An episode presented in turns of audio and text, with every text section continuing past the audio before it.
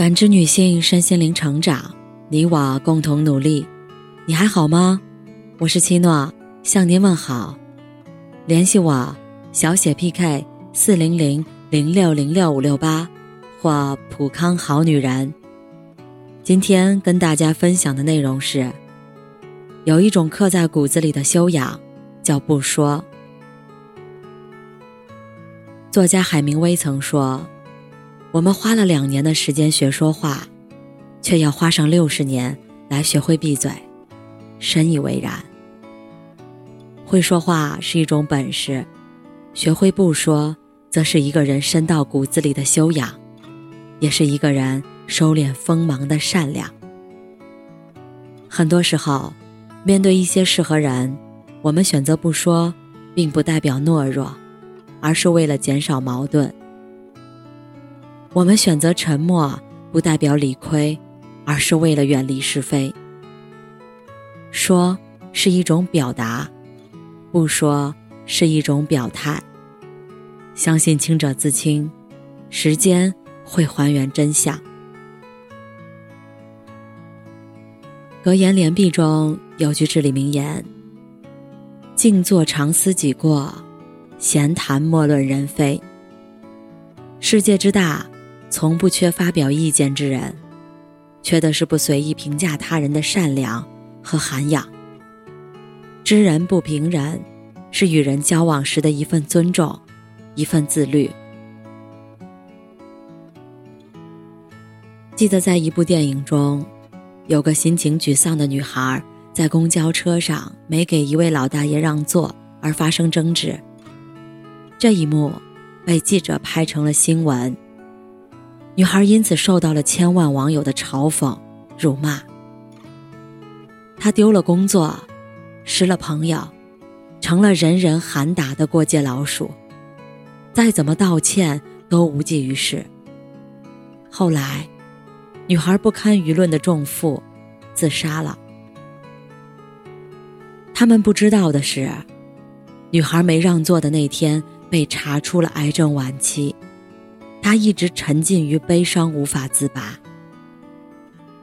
很多时候，作为旁观者的我们，无法做到真正的感同身受，更无法看到所有的真相。但至少，我们可以选择沉默，保持善良。人生实苦，人人都在负重前行，有时候你一句不正当的评论。可能会成为压死骆驼的最后一根稻草，给他人带来无法预估的伤害。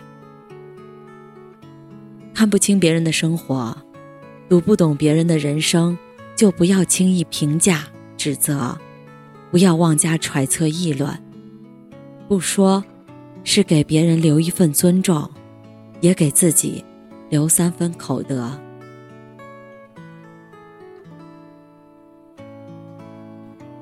你一定在工作生活中遇到过这样的一类人，总是不分时间和场合的说些让人心寒和添堵的话。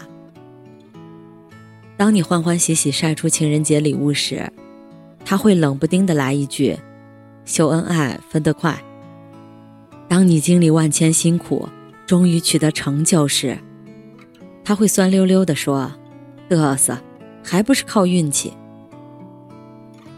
当你为了孩子的教育愁眉不展时，他又会吐槽嫌弃，你那孩子就不是读书的料。一个人说话的分寸感，充分暴露了他的境界和层次。有涵养的人，不会因失言而让人扫兴，更不会因毒言使人心痛。《弟子规》中有言：“人有短，切莫揭；人有私。”切莫说。人人都有不可触碰的逆鳞，不要把口无遮拦当做坦率耿直，不要把咄咄逼人当做忠言逆耳，羞辱别人的同时，也会反噬到自己。正所谓，言不在多，惜言则贵，善言则巧。该说的说，不该说的不说，分场合，分对象。不逾越，不唐突，才是一个人为人处事的睿智和修养。水深不语，人稳不言。不说，是明悟了人情世故，是沉淀下来的圆润、睿智；不说，是懂得了锋芒不露，言语间都是给他人满满的温暖和善意。增广贤文有云：“良言一句三冬暖，恶语伤人六月寒。”生而为人，个人有个人的困顿和欢喜，晦涩和皎洁。有时候，温言善语体谅别人，也是成全自己。作家贾平凹曾写过一个故事：一位有口吃的路人前来问路。恰好指路的人也是个结巴，于是指路的人在整个过程中没有一句话，只是用手比划。有人感到奇怪，问其原因，指路的人说：“人家也有口吃，我要是说话了，那人会以为我是在模仿戏弄。”与人为善的理解，推己及人的周到。是一份不可多得的善良。我们从一个人的沉默不语中，也可以看出他的高尚品格以及高层次的修养。就像张爱玲说的：“因为懂得，所以慈悲。”当我们能够深入感受到对方的难堪，能够发自内心的去照顾他人的情绪，能够用欣赏的眼光看到别人的优点，不妄言。不失言，不多言，就是将善待他人根植于心。